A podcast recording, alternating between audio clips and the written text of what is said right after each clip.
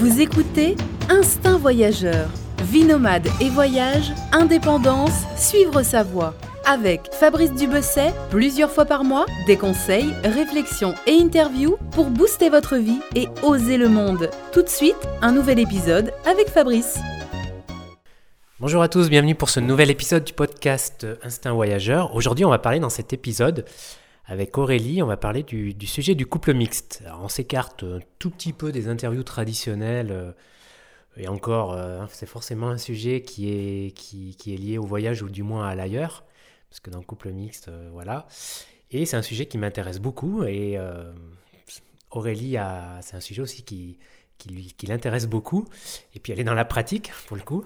Donc elle va nous en parler. Bah, tout d'abord, bonjour Aurélie. Bonjour Fabrice, bonjour tout le monde.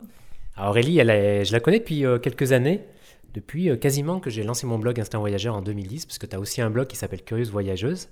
C'est ça, hein, curieusvoyageuse.fr, je crois. .com, voilà. Et euh, donc voilà, ça fait longtemps que tu, parles de voyage dessus, que tu, es blogueuse voyage, mais pas seulement. Tu as aussi une autre activité à côté.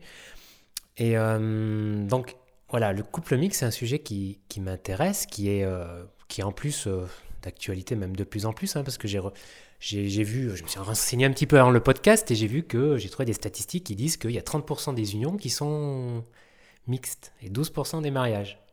Je crois que j'ai trouvé ça sur le site de l'INSEE ou quelque chose comme ça. Et euh, donc c'est beaucoup, déjà, c'est une part euh, non négligeable et qui est sans doute amenée à bah, augmenter en fait à cause euh, bah, de l'immigration et d'une façon sans doute moins, beaucoup moins importante, mais le, dû au fait qu'il y a de plus en plus de personnes qui, voyagent, il y a de plus en plus d'expatriés français qui vont à l'étranger s'installer et à un moment qui reviennent ou se marient à l'étranger. Donc le couple mixte, clairement, c'est quelque chose euh, qui un peu en lien avec la mondialisation finalement, qui ne va, voilà, qui, est rentré dans les mœurs de plus en plus. Enfin, il y a, encore des, pas tout à fait encore pour certains, mais euh, disons que c'est en bonne voie et qui va se développer euh, de plus en plus. Alors toi, Aurélie, raconte-nous un peu ton histoire. Euh, depuis le début ou depuis mon couple mixte euh, Depuis le début, mais en version abrégée. Ok, donc Aurélie, 34 ans, je blogue depuis 2009. Euh, je voyage depuis super longtemps et en effet, c'était presque naturel pour moi de me retrouver dans un couple mixte parce que je voyage depuis des, de nombreuses années et finalement, c'est peut-être me marier avec un Français qui aurait été paradoxal pour moi. à, ce point-là? Bah, Je sais pas. En tout cas, quand j'étais en Erasmus, j'ai vécu en Chine, il y avait quand même une grosse chance que je, que je rencontre quelqu'un euh, d'ailleurs. Et ça s'est effectivement passé puisque euh, je suis mariée aujourd'hui euh, avec un Malien qui vit en France depuis assez longtemps. On a un petit garçon, donc voilà, je suis vraiment dans une famille mixte aujourd'hui. D'accord. Alors, euh, tu peux nous en dire plus sur, euh, ton époux quand même, euh, pour situer un peu? Ouais, bien sûr. Donc, on vit à Paris tous les deux. Lui, il est en France depuis 2001. il est un peu plus âgé que moi. Il a, donc, ouais, il a passé une dizaine d'années en France et puis il a dû passer deux ans aux États-Unis aussi. Il aime aussi beaucoup voyager. Et euh, on s'est rencontrés euh, à Paris, donc je peux te, raconter un petit peu la rencontre, enfin vous raconter la rencontre en quelques mots. En fait, on avait euh, des amis en commun et moi je sortais d'une expatriation en Chine, d'une fin d'histoire un peu compliquée. Enfin, je m'attendais pas du tout à rencontrer quelqu'un à ce moment-là. Et puis finalement, de manière très classique, c'était un ami d'amis, donc un ami d'une amie malienne à moi. Et on s'est rencontrés chez des amis en commun. Et je crois que lui a eu le flash le coup de foudre. Moi, ça a pris un peu de temps parce que justement, j'avais un passé qui était un peu moins sympa, enfin pas trop sympa. Euh, et puis finalement, on s'est revus et euh, on s'est mariés au bout d'un an et demi, puisque voilà, ça fait partie euh, de notre couple, sachant que c'était quelque chose d'important euh, pour moi, le mariage, euh, parce que même si je suis hyper ouverte sur l'extérieur, etc., euh, j'ai une tradition chrétienne dans ma famille et j'avais envie de m'engager avec quelqu'un dans la réflexion un peu spirituelle, etc. Donc on s'est mariés au bout d'un an et demi et on a eu un, enfant au bout de trois ans de vie commune. Donc tout ça est allé assez vite, mais tu t'engages pas pareil à 30 ans qu'à 20 ans. Donc c'était le choix de la maturité, si on peut dire. Et voilà, donc maintenant on continue à vivre à Paris tous les deux, on bosse tous les deux ici, on, voyage euh, régulièrement, je voyage encore pas mal toute seule, parfois avec lui, lui parfois tout seul.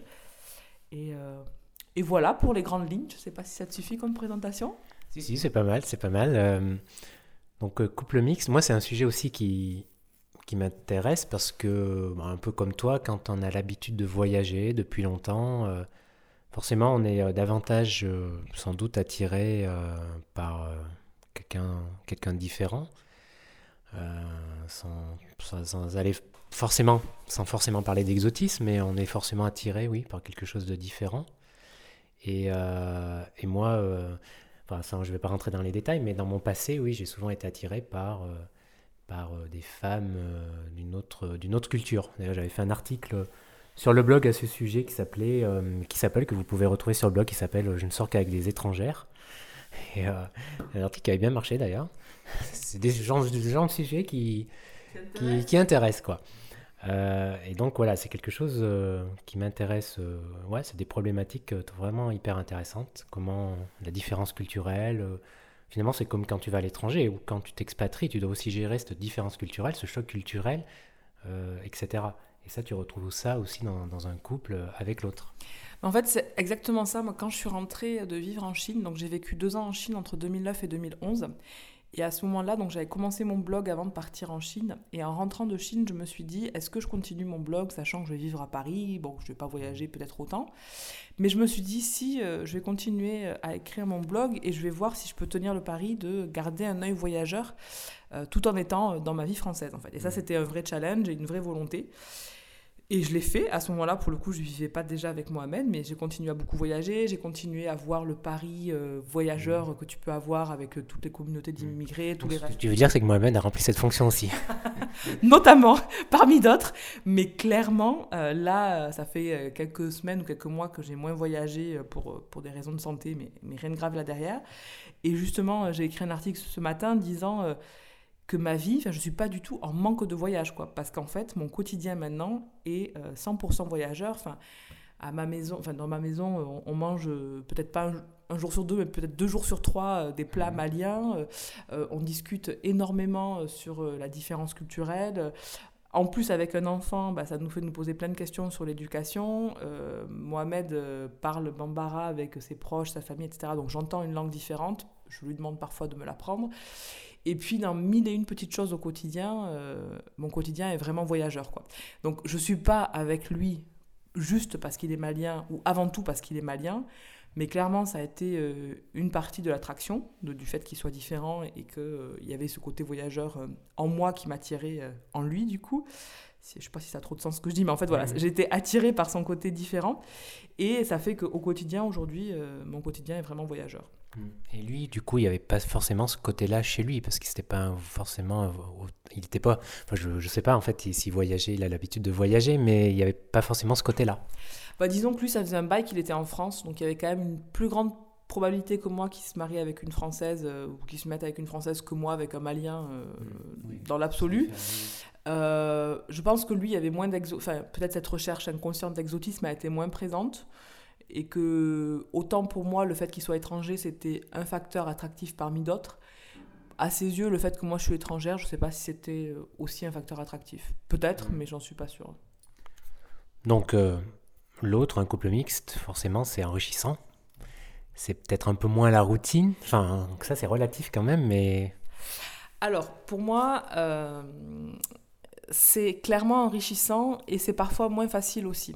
En fait, euh, là, je peux faire euh, un retour euh, au moment de l'annonce du mariage. je, je, remets la bobine au départ. quand j'ai annoncé à mes parents que j'étais avec un, chéri qui s'appelait Mohamed, bon, ils ont été un peu surpris et sans parler de mariage, au début de notre couple. Donc ils l'ont rencontré, Mohamed était très sympa, ça s'est pas mal passé. Ma mère un peu surprise, mais ça allait quoi. Je sais pas pourquoi là, ça me rappelle un film là, tu sais ne pas plaire au, bon Dieu, euh, tu sais, avec Christian Clavier, ou euh, la vieille famille, ou, ou, à, ou, à, la fin, enfin non, ou au début, euh, la nana lui, lui, amène, lui amène un black, là, et eux, ils pensent que c'est un Français, là, et ils sont là. bah, justement, en fait, quand, quand tu amènes quelqu'un d'étranger, et que tu te maries pas, bon, tes parents peuvent croire que c'est... c'est une passade, ça va passer. Exactement, ça va passer. fille, voilà, bon j'avais voyagé, j'avais déjà eu un chéri africain. Bon, euh, voilà, c'était pas. on va dire que c'était pas trop grave. Et puis, le jour où je leur ai annoncé que j'allais me marier, c'était le jour de mes 30 ans, je pensais leur avoir annoncé ça, euh, que ça allait faire plaisir à tout le monde. Bah, un an j'ai passé, vraiment, comme dans les films, il y a eu un vrai silence. ils se sont dit, euh, qu'est-ce que j'ai fait au bon Dieu Euh, je pense que c'était ça le nom du film. Qu'est-ce que j'ai fait voilà, euh, Ils m'ont, ils ont rien dit. Ils n'ont pas été aussi impolis que ça, mais clairement, euh, moi qui les connais évidemment bien, j'ai vu dans leur regard une absence et puis un stress. Et justement, pour en revenir à ta question sur le côté enrichissant, ce qu'ils m'ont dit une semaine après, donc il aura fallu une semaine pour digérer l'information. Ils m'ont rappelé, ils m'ont dit Aurélie, on s'inquiète, on trouve que le mariage va un peu vite, et puis surtout, on se dit que ça va être difficile pour toi on se dit, euh, tu choisis pas la facilité, il est immigré, euh, il est musulman, euh, il est musulman, il est musulman, ça va être difficile. Ah, trois fois quand même. enfin, en, en, un quart d'heure de conversation, ça a dû sortir plusieurs fois, ouais.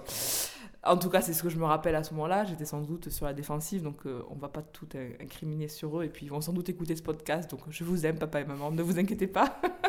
Mais voilà, il y a eu vraiment des inquiétudes hyper fortes qui sont ressorties, qui n'avaient rien à voir à partir du moment où on était en couple un peu léger et où on se fiançait. Clairement, il y avait une grosse différence.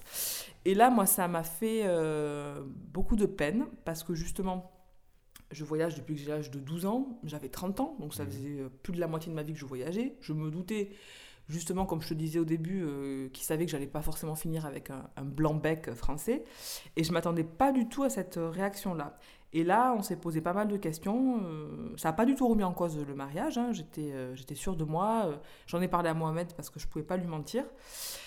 Mais on, voilà, je me suis dit comment je réagis, qu'est-ce que je leur, euh, qu'est-ce que je leur dis en fait en retour. Et la première chose que je leur ai dite, après il y a eu beaucoup de réflexions, je vais vous présenter ça en quelques mots, mais la première chose que je leur ai dite, c'est ok, ça va être difficile, ça je l'entends, sans doute, parce que la France est sans doute encore xénophobe, parce que quand tu t'appelles Mohamed, c'est pas facile de taffer euh, comme si tu t'appelles Laurent. Enfin voilà, il y, a plein de choses qui sont là, mais moi je pense que ça va être enrichissant. Et vraiment, clairement, euh, un couple mixte, c'est difficile et c'est enrichissant, c'est les deux.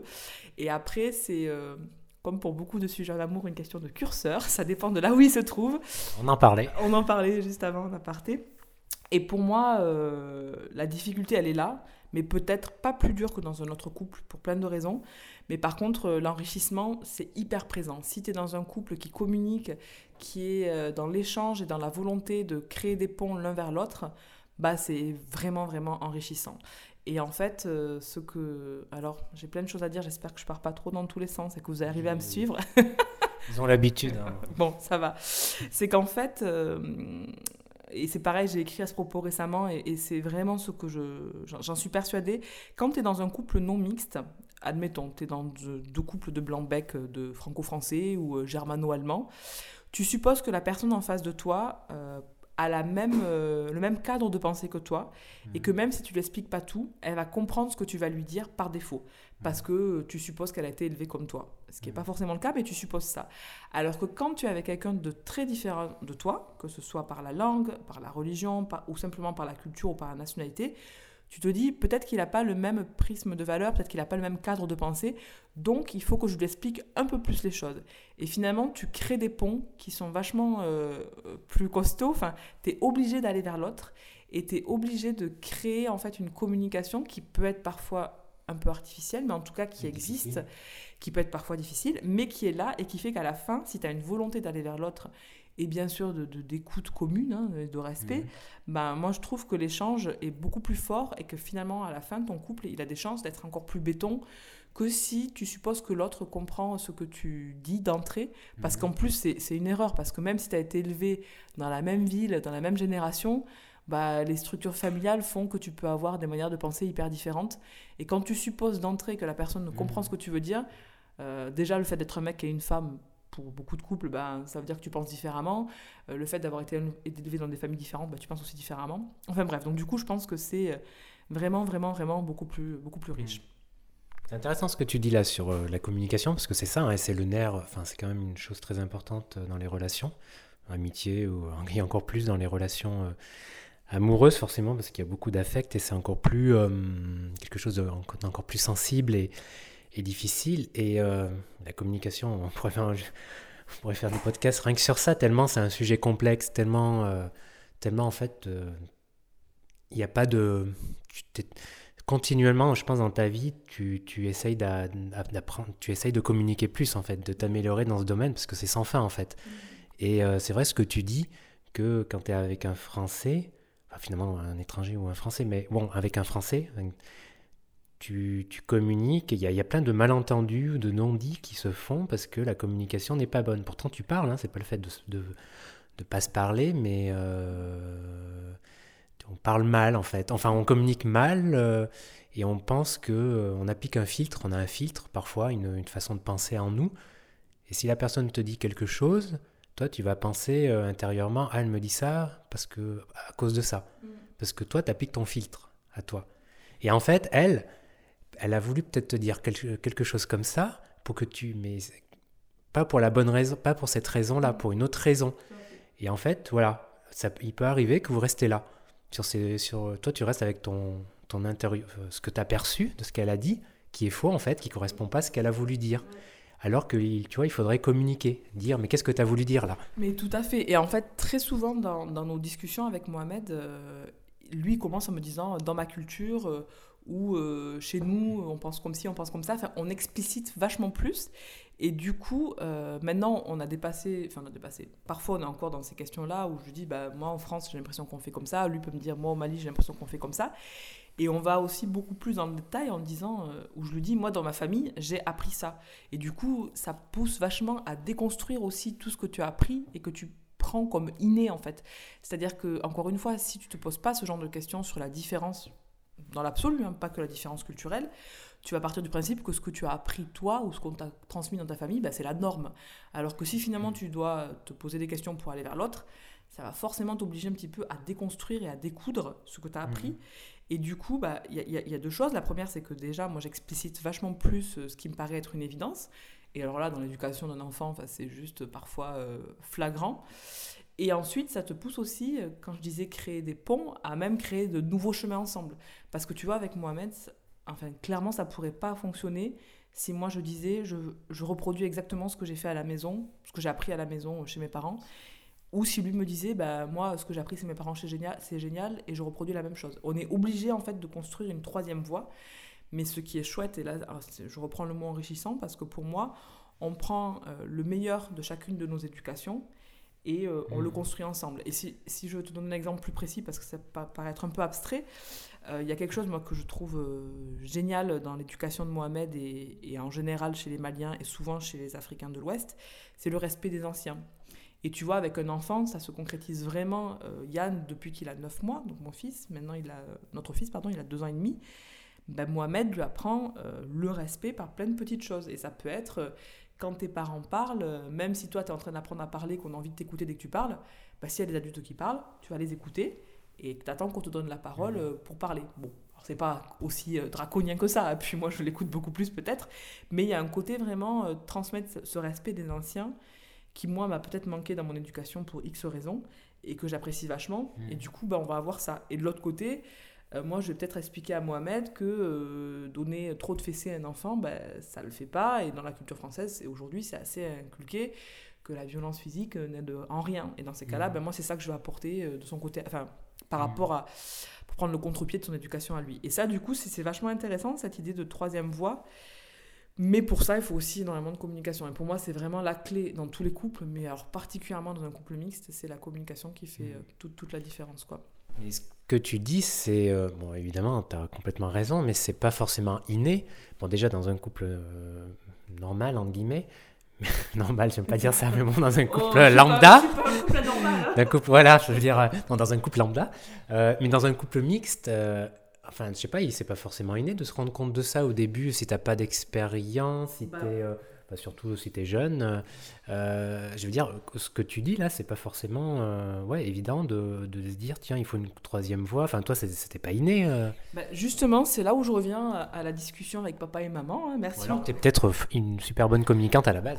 non, alors j'ai fait des études en communication, mais c'est pas pour autant que je suis bonne communicante dans le, dans le privé. C'est là où je reviens justement aux, aux, discussions avec papa et maman, qui, avec mes parents, qui ont été un peu houleuses au départ, mais finalement, ça nous a amené à nous poser beaucoup de questions, comme je disais. Et en fait, justement, je me suis dit, qu'est-ce que je fais maintenant qu'on m'a dit que ça allait être difficile? Ok, ça va être difficile, comment est-ce que je gère ça? Et il se trouve qu'à ce moment-là, donc c'était juste avant le mariage, euh, on avait euh, une préparation chrétienne, Mohamed a accepté ça, donc euh, préparation de mariage catholique avec un prêtre qui t'accompagne un peu comme un psy pour une préparation spirituelle, pour ceux qui connaissent pas. Et là, ça a été une super rencontre parce que ce prêtre-là nous a dit Bon, ben moi, j'ai jamais marié de couple mixte, je sais pas trop comment faire. Par contre, j'ai entendu parler d'une association qui s'appelle le Groupe des foyers islamo-chrétiens. Et eux, ben voilà, il y a plein de couples mixtes euh, musulmans chrétiens qui se posent des questions. Et peut-être que vous pourrez aller les voir et qu'ils pourraient vous aider à trouver des réponses. Et là où ça a été génialissime, c'est que quand moi j'ai annoncé mon mariage, donc il y a mes parents qui ont réagi comme ça, des amis aussi, ça c'était hyper inattendu, qui m'ont dit pareil, mais tu te maries un peu vite, mais les musulmans, alors que je suis sûre qu'il m'aurait jamais fait ce genre de retour-là s'il avait été franco-français, genre tu te maries un peu vite à 30 ans, on ne m'aurait pas dit pareil. Donc là où beaucoup de personnes m'ont dit ouh mais ça va être difficile ou attention attention, on s'est retrouvé dans cette association avec ces, couples mixtes où on avait des gens bah, qui vivaient ensemble depuis 2 ans, 5 ans, 10 ans, certains depuis 30 ans de mariage, et où on ne nous disait pas euh, la formule magique, c'est ça pour y arriver, mais par contre, euh, nous, euh, on a trouvé cette solution-là et on partage notre expérience. Et justement, à ce moment-là, ce qu'on a vu dans cette association, on a passé un week-end ensemble avec eux. Qui, qui s'appelle le groupe des foyers islamo-chrétiens, GFIC, GFIC. avec cette association-là, on a, on a vu en fait des personnes qui fonctionnaient bien. Et la clé, justement, c'était la communication et comment se poser euh, la question de la troisième voie, j'en sais rien si c'est ça, mais en tout cas, comment créer quelque chose à partir de ta différence. Mais c'est forcément une, euh, une, obligation, la troisième voie? Non, pas forcément, parce que tu peux, as plein, justement, là, on a eu plein de modèles différents. Tu peux avoir euh, une personne qui était très pratiquante dans une religion ou avec une culture très affirmée et l'autre un peu effacée qui acceptait d'aller vers la première, vers l'autre personne. Tu pouvais avoir une envie de créer quelque chose qui, qui ressemble qu'à toi où tu pouvais euh, ouais, bah, créer un petit peu ton quotidien à toi en fait. Et, justement, on a eu une palette, si tu veux, c'est pas tout blanc, euh, tout gris ou tout noir, mais une palette de couleurs euh, hyper variées avec juste des exemples de gens qui, qui fonctionnaient bien. Et, et du coup, ce que moi j'ai retenu à ce moment-là, c'est que d'une part, la réaction des proches qui était attention, il est musulman ou attention, ça va être difficile, c'était de la. c'est quoi ce attention, il est musulman ça, ça cache quoi derrière? Alors. Parce que euh, en ce moment, Daesh, tout ça. Ah ouais, c'est exactement ça. C'était juste après Mohamed Merah à Toulouse. Il s'appelait Mohamed, je suis toulousaine, ça faisait des liens, tu vois. Donc il y avait le côté, euh, la société française qui est quand même assez xénophobe. Et ça, Mohamed, euh, il est en France depuis 2001 et il a vraiment vu l'évolution d'une société de plus en plus raciste, quoi, de ce qu'il m'a dit. Donc c'est pas un mensonge. Et puis je le vois moi-même maintenant au quotidien. Donc il y a ça. Et par rapport aux parents, il y a un truc qui est super intéressant aussi. Et ça, c'est au GFIC, donc dans cette association, on en a pas mal parlé. C'est que le schéma est toujours le même. Quand c'est un flirt avec euh, un conjoint différent, ça va. Et puis quand ça devient le mariage, le fait qu'il soit différent, ça devient le bon prétexte pour l'éloigner. Et en fait, pour les parents, quand ton enfant se marie, ben, ça te rapproche un peu de la mort. D'une manière ou d'une autre, tu te rends compte que ton enfant grandit, et toi, l'étape d'après, ton enfant a déserté ton foyer, qu'est-ce que c'est C'est de vieillir et de mourir.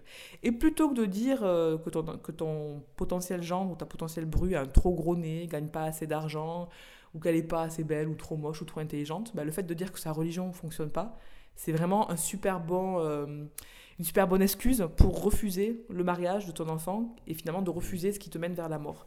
Et ça, on a eu une conférence à ce propos qui était hyper intéressante. Ouais, et c'est vraiment quelque chose qui se passe très souvent. Euh, c'est l'altérité en fait qui fait peur, mais qui est prise comme un prétexte pour, euh, pour que ton enfant ne se marie pas et finalement reste dans ton giron familial. Mais c'est inconscient, ça, c'est pas du tout aussi clair que ça. Mais du coup, cette, cette réaction de mes parents, je l'ai vachement mieux comprise une fois que j'ai pu échanger avec tous ces couples qui m'ont dit qu'ils avaient vécu la même chose. Quand j'ai assisté à cette conférence, c'était avec Aldo Naouri, c'est un, pédopsychiatre assez réputé, d'origine juive, en plus c'était assez drôle, qui faisait une conférence devant des musulmans et des chrétiens, et qui nous a expliqué ça en fait, en disant que euh, voilà, bah, plutôt que de dire euh, que, ton, que le potentiel gendre avait un trop gros nez, bah, le fait de dire qu'il est musulman, euh, ça, ça, le maintient un peu à distance et ça te permet de garder ton enfant dans ton giron plus facilement. Et du coup, cette réflexion-là, le côté il est différent, il fait peur, etc., je pense que d'une part, c'est lié à ce que je viens de dire là sur la peur de sa propre mort en tant que parent, et en effet une société qui est quand même assez raciste. Et ça, dans le côté, euh, comme elle est prévenu que ça serait difficile, bah c'est vrai, tu vois, parce que quand tu t'appelles Mohamed aujourd'hui, trouver du travail en France en 2017, c'est vachement plus compliqué que si tu t'appelles Pierre, Paul ou Fabrice, hein, ou Aurélie. Euh, euh, quand tu t'appelles Mohamed, bah, tu te fais contrôler tout le temps, mais tout le temps, au moins une fois par mois, parce que tu fumes dans la rue, parce que tu es dans les transports en public. C'est vraiment hallucinant de, se rendre compte de ça. Et d'un autre côté, bah ouais, c'est difficile, mais moi qui adore voyager, encore une fois, depuis mes 12 ans, ça m'ouvre aussi sur un monde, en fait, euh, que j'aurais jamais connu si j'avais pas été avec Mohamed, tu vois, de se dire, euh, ouais, être dans, dans la peau euh, ou être proche d'un Africain, tu vois, et de, de, de vivre bah, ces, petits, ces problèmes-là racistes, mais aussi de, de, voir sa vision du monde en permanence, c'est une telle richesse, quoi, que je regrette pas du tout la difficulté que ça peut être de temps en temps, quoi. Mais je trouve que tes parents, ils l'ont plutôt bien pris, hein. Bah, ça va, hein, franchement. Ah bah totalement, parce qu'alors, encore une fois, ils écoutent, mais c'est la vérité. Bravo à vous. Hein. Il y a eu euh, cette petite réaction euh, que moi j'ai jugée euh, un peu dans la surréaction. Eux l'ont sans doute, vécu autrement et peut-être qu'ils auraient, ils vont me dire sans doute qu'ils auraient réagi pareil si ça avait été n'importe quel potentiel euh, gendre, qu'ils ont juste voulu me mettre en garde. Mais en fait, quand je leur ai dit que c'était mon choix, donc je leur ai reparlé quelques semaines après. Ils m'ont dit ok on l'accepte, on va pas te faire la guerre. Et il se trouve que euh, ma mère était l'adjointe, enfin est toujours adjointe euh, du maire de notre petit village. Et c'est elle qui nous a mariés, tu vois. Et on a fait un vrai mariage franco-malien, euh, islamo-chrétien, hyper joyeux avec euh, mes parents, la mère de Mohamed, nos deux familles, nos, nos deux groupes d'amis. Et mes parents aujourd'hui sont très heureux, s'entendent bien avec leur gendre et leur petit-fils, quoi. Donc il n'y a Mmh. aucun, aucun souci. Moi, mon père, euh, en général, son, son commentaire, euh, son commentaire c'est- du genre euh, Bon, tu pouvais, tu pouvais pas en prendre une euh, plus proche là euh, tu- Tiens, Mon père, c'est un homme du terroir, hein, c'est un art des choix et tout. euh, pourquoi tu peux pas aller chercher ailleurs? Dans le village, là, il y en avait pas assez. Non, dans un village, là, c'était. euh, papa, c'était un peu. euh, il y avait un déficit là. hein. Com- Comme tu disais au début, ça m'étonne pas du tout qu'il y ait autant de couples mixtes, en fait 30%. Déjà, tu as tous les couples Erasmus aussi, tu vois, les couples européens, donc peut-être la différence est un peu moins flagrante. Moi, je suis sûr que ceux qui écoutent là, il y a une surreprésentation des couples mixtes parmi les- mes lecteurs. C'est clair, mais pour moi, ça va juste avec l'ordre du monde. Quoi. Le monde est ouvert, euh, les frontières, notamment pour les Occidentaux, sont hyper ouvertes.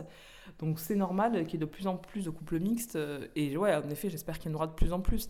Après, moi, ce que je leur souhaite, c'est des... à tous d'être vraiment dans la communication, tu vois, parce que est-ce qu'il n'y a pas des couples parfois aussi de complaisance pour justement des histoires de papier, des histoires de, euh, de facilité matérielle ou quoi? Parce qu'en effet, euh, quand tu es marié avec quelqu'un qui a un passeport français, je pense que ta vie est plus simple que si tu restes marié avec quelqu'un qui a un passeport d'un pays euh, du tiers-monde ou d'un pays en voie de développement. Euh, mariage de raison, mariage arrangé. c'est ça. Donc, euh, je sais pas, là, dans ce 30%-là, euh, quel est le pourcentage de quoi. Mais euh, moi, je suis vraiment pour euh, la création de ponts, de- d'interculturalité et les couples mixtes et les enfants qui naissent de ces couples mixtes. Pour moi, c'est vraiment l'avenir, quoi. Mais, euh, mais en- donc un des avantages finalement là, si on peut résumer, un des avantages euh, de se mettre avec quelqu'un d'une autre origine, c'est que euh, on va devenir un meilleur communicant en fait. c'est vachement bien pour le développement personnel, non mais c'est vrai. Meilleur communicant, meilleure nourriture, euh, bilinguisme, il y a plein d'avantages. Enfin, je sais pas, le mot avantage me fait rire en fait. Euh, bah, déjà, ça te pousse euh, à te remettre aussi en question toi-même finalement. Parce que, comme je disais tout à l'heure, tu prends pas pour acquis que l'éducation que tu as reçue ou la manière de faire que tu as toujours vue est la meilleure. Donc forcément, tu te poses la question à te dire, dans ce que moi j'ai reçu comme éducation, dans ce que moi j'ai j'ai j'ai appris dans ma jeunesse ou avant la rencontre avec cette personne, qu'est-ce que j'ai envie de garder pour le partager avec l'autre et qu'est-ce que je suis prête à laisser parce que ça dérange l'autre euh, ou parce que justement euh, ça, ça, ça fait un choc avec sa culture à lui. Donc euh, pour moi, ça c'est vraiment le plus intéressant, c'est peut-être la, la remise en question sur soi-même et le fait de mieux se connaître soi, parce que du coup, tu es obligé aussi d'expliciter un peu plus les choses pour l'autre, donc tu es obligé de te comprendre un peu mieux toi-même. Après, clairement, bah, tu es obligé de surcommuniquer parfois, donc euh, ça t'aide à être meilleure communicante. Je sais pas euh, si Mohamed m'écoute ce qu'il en pensera, mais j'espère que oui, j'ai fait des progrès en communication. N'hésite pas à mettre un commentaire, mettre dessous. Voilà, sois sympa, s'il te plaît.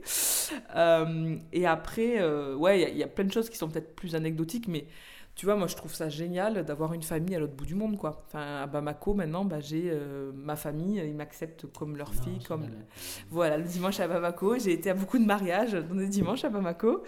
Euh, bah, c'est génial, enfin, pour moi, on en revient à la richesse, tu vois. Et quand je te parlais de nourriture aussi, bah, j'adore la bouffe africaine, j'adore la bouffe en général. Bah ouais, du coup, te- te- ton éventail culinaire est vachement plus Mhm. large. Enfin, il y a plein de choses euh, qui sont des avantages, en effet. On a parlé de la réaction de tes parents et la, réaction de ses parents à eux qui. Parce que finalement, enfin, tu m'as un peu expliqué en, off avant, la, la, difficulté la plus grosse dans votre couple, mais c'est le cas, je pense, dans beaucoup de couples mixtes, souvent, la différence qui est la plus difficile à, la plus difficile, c'est la religion. Ouais, alors en fait, dans sa... sur la première question sur sa famille à lui, euh, je pense qu'il s'était préparé psychologiquement, puisque ça faisait longtemps qu'il était parti à ce qu'il finisse avec une Française. Oui, c'est vrai que... Si, on, peut dire, finir avec une Française. Ils ont été surtout contents qu'il se marie, parce qu'il s'est... Enfin voilà, il s'est mis en couple un peu plus tard, parce qu'il est un tout petit peu plus âgé que moi, je crois qu'il avait 35 ou 36 ans quand on s'est mariés. Un vieux, n'est-ce pas? Me faire déprimer. je taquine. Non, du coup, il était, euh, ses parents étaient contents qu'il se marie et euh, franchement, ils m'ont jamais fait sentir. Peut-être qu'ils l'ont dit à Mohamed, mais je pense qu'ils me l'auraient partagé si ça avait été compliqué. Que ce soit compliqué pour lui euh, que je sois française et pas musulmane. Donc ça s'est plutôt bien passé. Mais c'est vrai qu'en général, dans un couple mixte, et c'est vrai qu'il y a des personnes qui m'écoutent qui sont dans une, un début de relation, le plus difficile, ça peut être euh, la, la belle famille, en fait. Et c'est là, pour moi, c'est hyper important euh, que le conjoint fasse, euh, protège son conjoint par rapport à sa belle famille. Si, par exemple,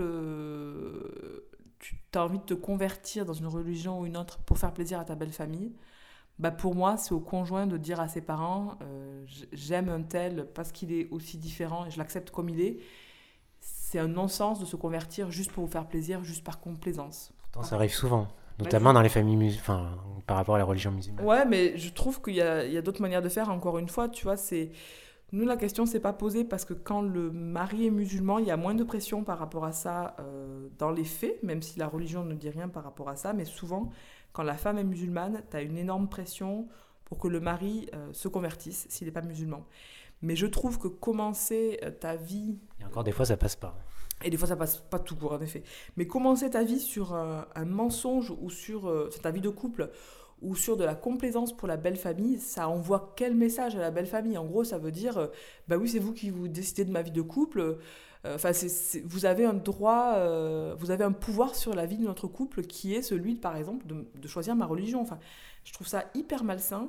Et pour moi, chaque conjoint, enfin donc chaque membre du couple, doit assumer euh, qu'il a choisi l'altérité avec un couple mixte et qu'il doit expliquer ses raisons à ses parents, même si c'est au prix de disputes et parfois ça peut être très très douloureux. Donc ça, même c'est une séparation pendant quelques années. Ça peut être une rupture familiale, donc évidemment il faut être sûr que les deux parties du couple soient hyper engagées et que ce soit pas juste euh, euh, un, engagement léger évidemment, parce que tu peux pas remettre tout en question ta, ta vie de famille initiale si c'est pour quelque chose de léger. Mais franchement, je trouve que ça demande vachement de courage, mais qu'il vaut mieux être honnête et sincère dès le départ plutôt que de laisser cette place-là à la belle famille. Et pour moi, c'est vraiment important de, se protéger de ça, même si c'est, je suppose, pas du tout facile. Et, euh, et, je renvoie à la lecture de, du baiser du ramadan de Myriam Blal, dont je parlais sur mon blog il y a peu aussi. Elle, elle est euh, française euh, d'origine tunisienne, et en fait, elle s'est trouvée dans ce cas-là avec sa mère qui lui a dit que se marier avec un chrétien, c'était comme épouser Satan, peu ou prou. Et en fait, elle l'a fait et elle a réussi à être honnête. Et lui, s'est pas converti par complaisance. Et ils ont fait un mariage mixte où chacun garde sa religion. Et aujourd'hui, euh, ils sont heureux. Elle y est arrivée, tu vois. Et... Il y a eu une rupture avec sa famille euh, son père n'est pas venu au mariage, elle en parle dans le livre, mais sa mère non. Et puis maintenant ils ont un enfant et souvent avec la naissance de l'enfant, ça, enfin quand il y a un enfant, ça aide à remettre un peu, à retisser les liens familiaux. Elle, elle a réussi à garder une bonne relation avec ses sœurs et sa mère, mais elle a préféré être honnête euh, et forte plutôt que de, justement commencer une vie de couple sur un mensonge.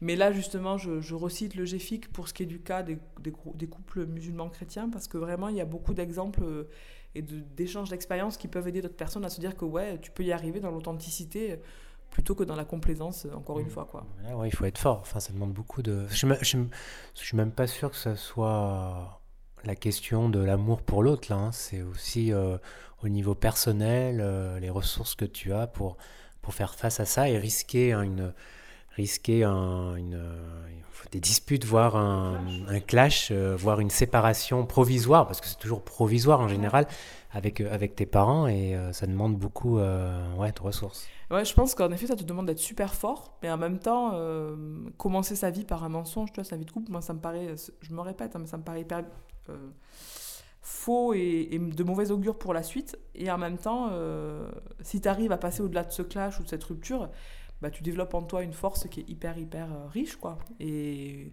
moi, j'encourage les gens à être plutôt honnêtes tu vois, dans leurs relations, euh, plutôt, que, plutôt que se mentir à eux-mêmes ou mentir à leur propre famille. quoi. Autre question, Aurélie, et c'est souvent une question épineuse quand les deux personnes sont de, la, de religions différentes, c'est les enfants. Dans quelle religion on l'élever Ah ouais, alors ça c'est une vraie vraie question et qu'on s'est posée assez tôt, avant de se marier. C'est une question à se poser si c'est important pour l'un ou pour l'autre. Si les deux n'en ont rien à carrer, qu'ils ont juste euh, une pratique un peu lointaine euh, ou pas de pratique du tout, bah, c'est pas grave. Mais si, si c'est une pratique ou quelque chose qui est important pour toi, ça vaut le coup de se poser la question au tout début.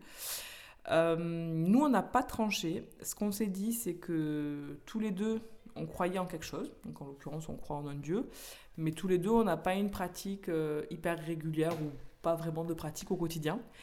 Et là où on en est aujourd'hui pour notre fils, c'est qu'on ne l'a pas baptisé. Euh, il est musulman du point de vue des musulmans, parce que quand tu nais de père musulman, bah, tu es musulman.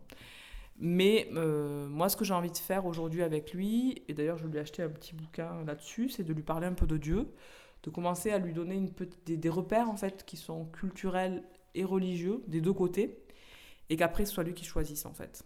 Et ça c'est une option, tu vois, dans, dans les multiples exemples que j'ai vus, il y en a qui vont peut-être donner une religion et qui vont quand même parler de l'autre religion.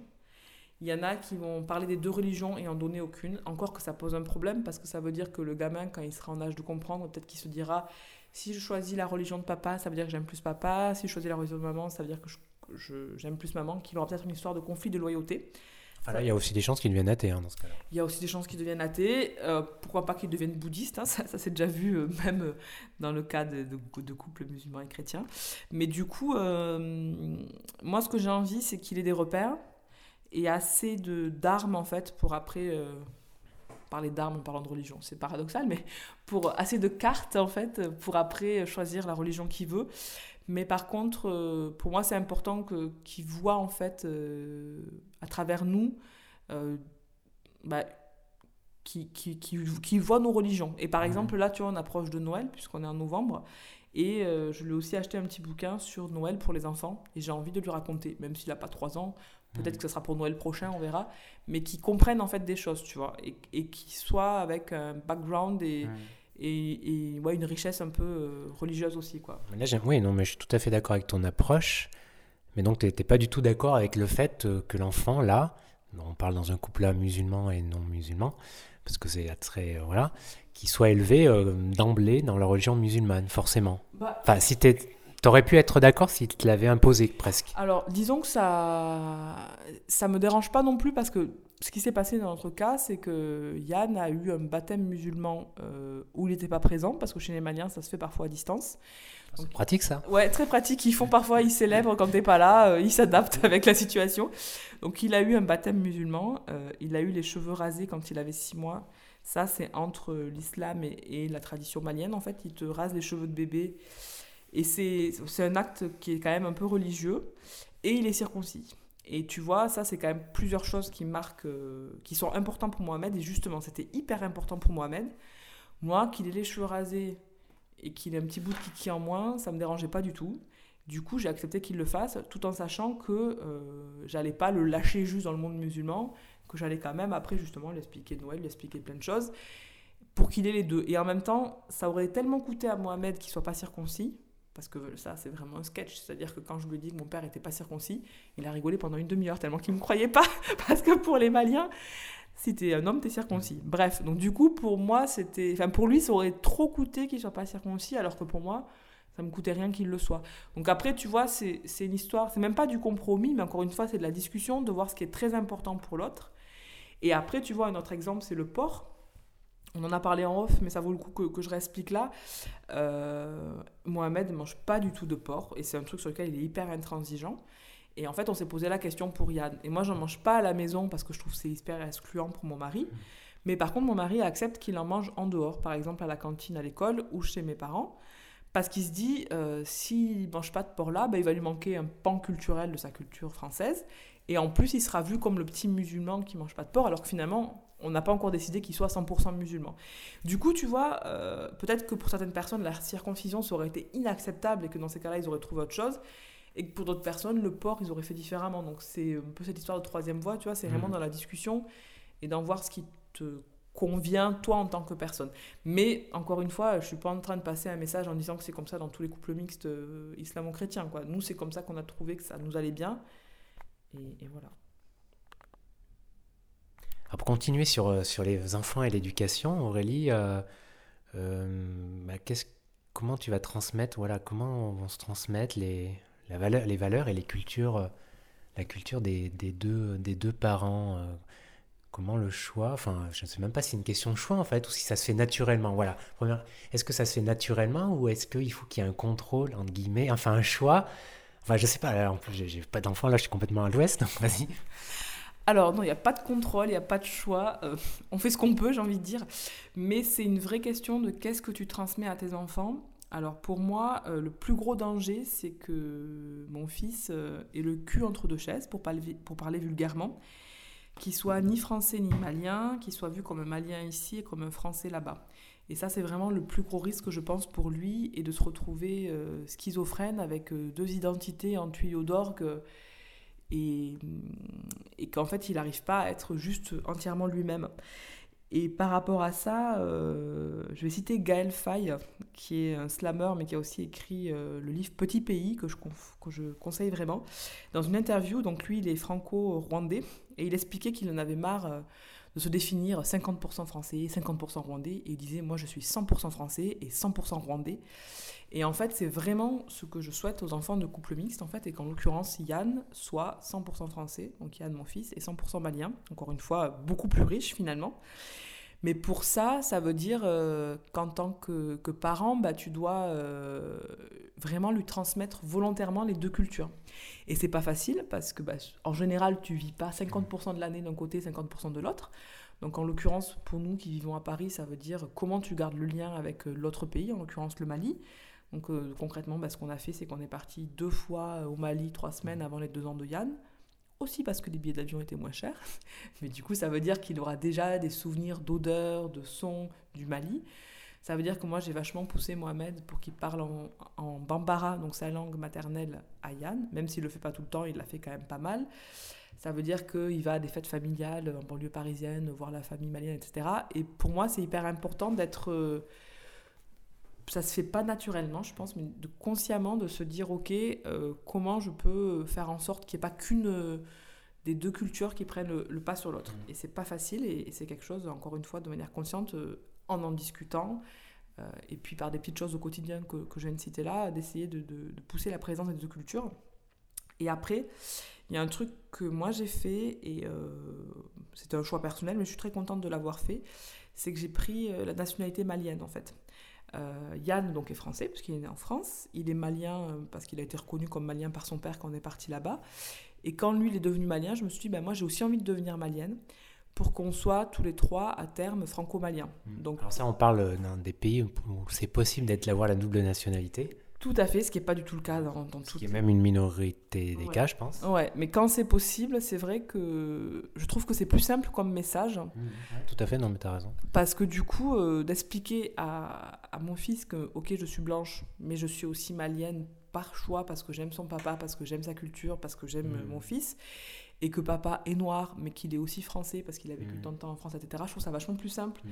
Sur le côté, voilà, encore une fois, être 100% l'un et 100% l'autre et pas être 60% français parce mmh. que j'ai vécu jusqu'à mes 18 ans en France et 40% malien. En plus, ça, tu peux vraiment, j'imagine, pour un enfant le visualiser avec les deux passeports.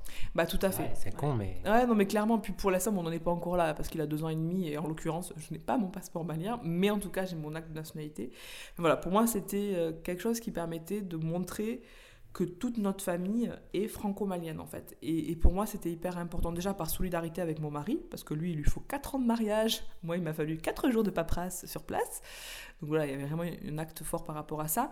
Et puis le côté de me dire, j'ai pas envie que la culture française prenne toute la place parce qu'on est à Paris parce que peut-être qu'au niveau international, un passeport français, ça a plus de prestige qu'un passeport malien. Enfin voilà, pour moi, c'était hyper important d'avoir euh, ces, ces, deux nationalités. Et puis après, sur la transmission de la culture, voilà, moi, il se trouve que je suis passionnée euh, de danse d'Afrique de l'Ouest et du Mali bien avant mon mari. Et bah, j'apprends à Yann à danser, par exemple, où il écoute de la musique avec moi, plus peut-être qu'avec son papa, ou autant, parce que son papa donc, écoute aussi pas mal. Donc voilà, du coup, c'est dans plein de petites choses du quotidien qui fait que, euh, encore une fois, il y aura cette richesse parce qu'il aura deux cultures. Alors, rendez-vous dans 15 ans pour voir si la crise d'adolescence n'est pas trop difficile et si en effet il se sent bien et français et malien s'il n'a pas le, cul entre deux chaises pour reprendre cette expression-là. Mais encore une fois, pour reciter Gaël Faye, je trouve cette idée-là d'être 100% euh, d'une culture ou d'une nationalité et 100% de l'autre, donc en l'occurrence 100% malien, 100% français ou 100% français, 100% colombien, je trouve ça génial et que c'est une vraie richesse euh, que tu peux transmettre à tes enfants. Mais dans les faits, c'est pas facile.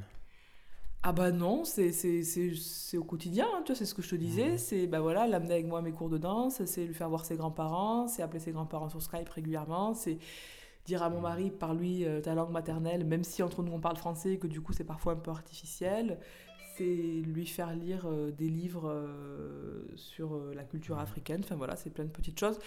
Après, c'est clair que moi je suis très intéressée par la culture d'Afrique de l'Ouest, et c'est beaucoup plus facile. C'est pas le cas de forcément tous les couples. Voilà, et en même temps, bah, je me dis c'est un peu triste si par exemple tu es marié avec euh, un Chinois et que tu pas du tout la culture chinoise, quoi. Et dans ces cas-là, ça doit être moins simple. Alors là, je, je vous dirais, bah, trouvez votre voie à vous et votre modèle à vous. Mais si tu es intéressé par la culture de l'autre, bah, c'est bien de l'alimenter et d'encourager l'autre dans la mmh, euh, dans la culture un peu minoritaire, parce que finalement, tu as toujours une culture qui prend plus de place que l'autre par rapport à ton lieu de mmh. vie ou par rapport à, à, la place que cette culture ou cette nationalité a sur l'échiquier international. Et je trouve que d'aider la culture vue comme minoritaire à avoir plus de place, pour moi, c'est assez important. Enfin, moi, par rapport à mon expérience, je vois pas trop euh, comment euh, tu peux euh, aimer une personne et t'investir et ne pas t'investir dans sa culture et, l'aimer. Enfin, peut-être qu'il y a des cas particuliers, mais ça me paraît quand même. moi, à chaque fois, tu vois, j'ai aimé le pays de l'autre, j'ai appris sa langue, j'ai, je me suis vraiment intéressé à l'histoire et à, et euh, ouais, j'ai aimé euh, pas tout. Tu aimes pas tout, évidemment. Hein. Tu es aussi très critique, aussi parce que tu es de l'extérieur, justement. Tu peux être vraiment très critique, mais ça n'empêche pas que, en étant critique euh, et en disant des choses, ça ne veut pas dire que tu aimes pas la culture de l'autre. C'est comme une personne, tu peux lui dire elle a des défauts, mais ça veut pas dire que tu l'aimes pas. Bah là, tu prêches une convaincue. Et moi, j'ai toujours été comme ça aussi. dans les J'ai pas eu 36 histoires de couple mixte, mais j'en ai eu deux. Et dans les deux, j'étais intéressée vraiment par la culture de l'autre. J'espère que c'est comme ça dans tous les couples mixtes, mais je suppose aussi, parce que ça me paraît bizarre que ce soit pas le cas. Donc dans ces cas-là, voilà, moi je, je peux qu'inciter, euh, encore une fois, le conjoint de la culture majoritaire à mettre plus en lumière l'autre culture pour que la transmission pour les enfants soit la plus facile possible et qu'ils voient euh, qu'il y ait un intérêt commun mmh. euh, et du respect dans les deux mmh. sens. Quoi. Et une autre, langue, une autre question, là, pour la langue, justement, peut-être ça se pose moins pour vous, oui, parce que Malien, il parle français mais il y a aussi euh, peut-être euh, voilà donc bon c'est pas une langue euh, c'est une langue minoritaire donc peut-être la question se pose moins que par exemple entre entre quelqu'un qui parle espagnol et, et quelqu'un qui parle français